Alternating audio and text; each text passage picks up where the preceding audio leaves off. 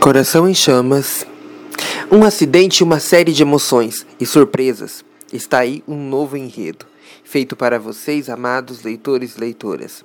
Já esclarecendo que se trata de um texto de cunho fictício, portanto, nomes e lugares são obras do imaginário dos autores, nada tendo relação ao mundo real. Texto dedicado ao público de 16 anos acima. Boa leitura e muito obrigado sempre. Sorte, saúde e sucesso a todos. De Paulo Fogg e Onias. Chamas do coração.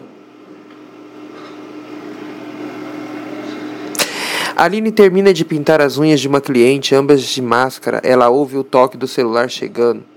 Opa, deve ser cliente, tomara. Ela atende minutos depois, sai da casa da cliente com sua maleta salva-unhas.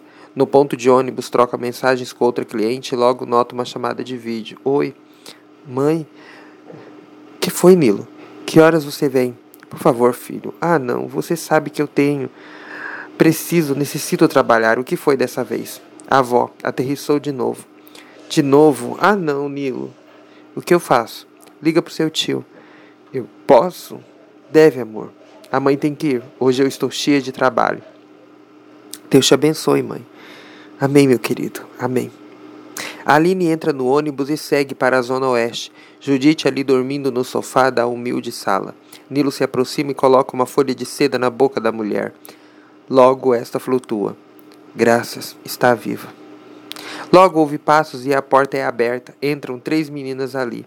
Por que minha avó está aí no sofá caída? Ela tomou os remédios dela. E agora, mano? Vamos, vou ligar para o tio. Oba, o tio Carlos. Vamos logo. Nilo sai com as meninas e na casa ao lado ele pega o celular de um colega e faz a ligação a cobrar. Oi, tio, que foi, criatura divina? Avó, o que ela aprontou? Ela está largada no sofá. Voltem para lá, já eu chego. Tô chegando, viu? Cerca de 30 minutos entra uma figura em vestes femininas, porém de face masculina. Onde ela está? Tio? Vai logo, criança. Nilo mostra a avó no sofá. O tio ouve a respiração dela e mede a pressão arterial. Está viva. Isso eu sei.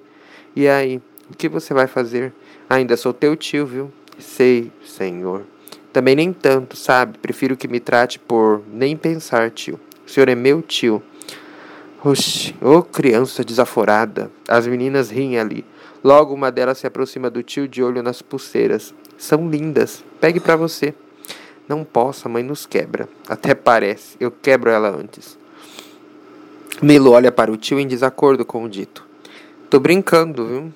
Sei. Vai, me ajude a colocá-la no quarto. Na cama da mãe? Onde seria a criatura? Tá. Os dois levam Judite para o quarto. Andressa e Vanessa olham a avó sendo levada. Catiúcia abre a geladeira e pega um pouco de suco para beber. Não bebe tudo, é para a mãe. Eu sei, só quero um pouquinho. Já de volta à sala, cozinha, Carlos ou Lady Carla é como é conhecida e gosta de ser chamada em seu bar Fest, na área nobre da cidade, resolve levar todos ali para um lanche na birosca da Neuza. Todos ali de máscaras e álcool em gel na birosca são servidos por Neuza, uma senhora negra de seus 60 anos, cria do samba com todo o orgulho do mundo e filha digníssima de algum.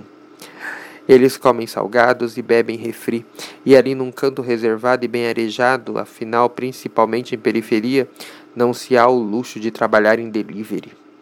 Aline desce do ônibus e anda por meio quarteirão até parar frente a um edifício. O porteiro libera sua entrada. Minutos depois, ela está a fazer unha de uma socialite conhecidíssima.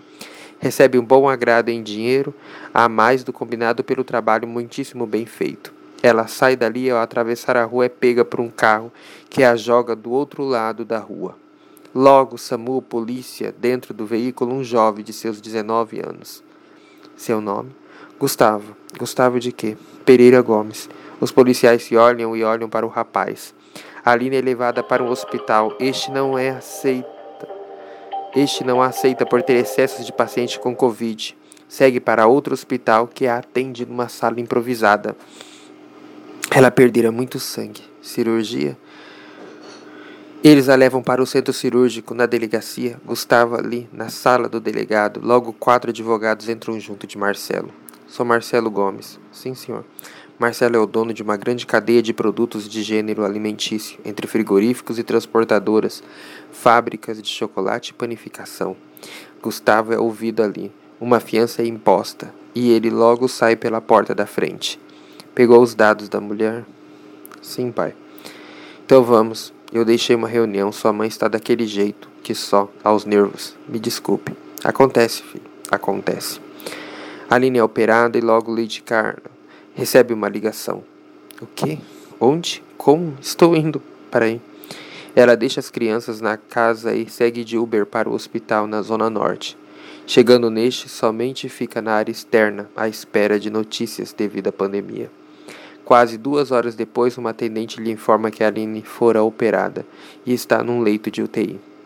Eu não sei direito, entende? Olhe o tanto de gente.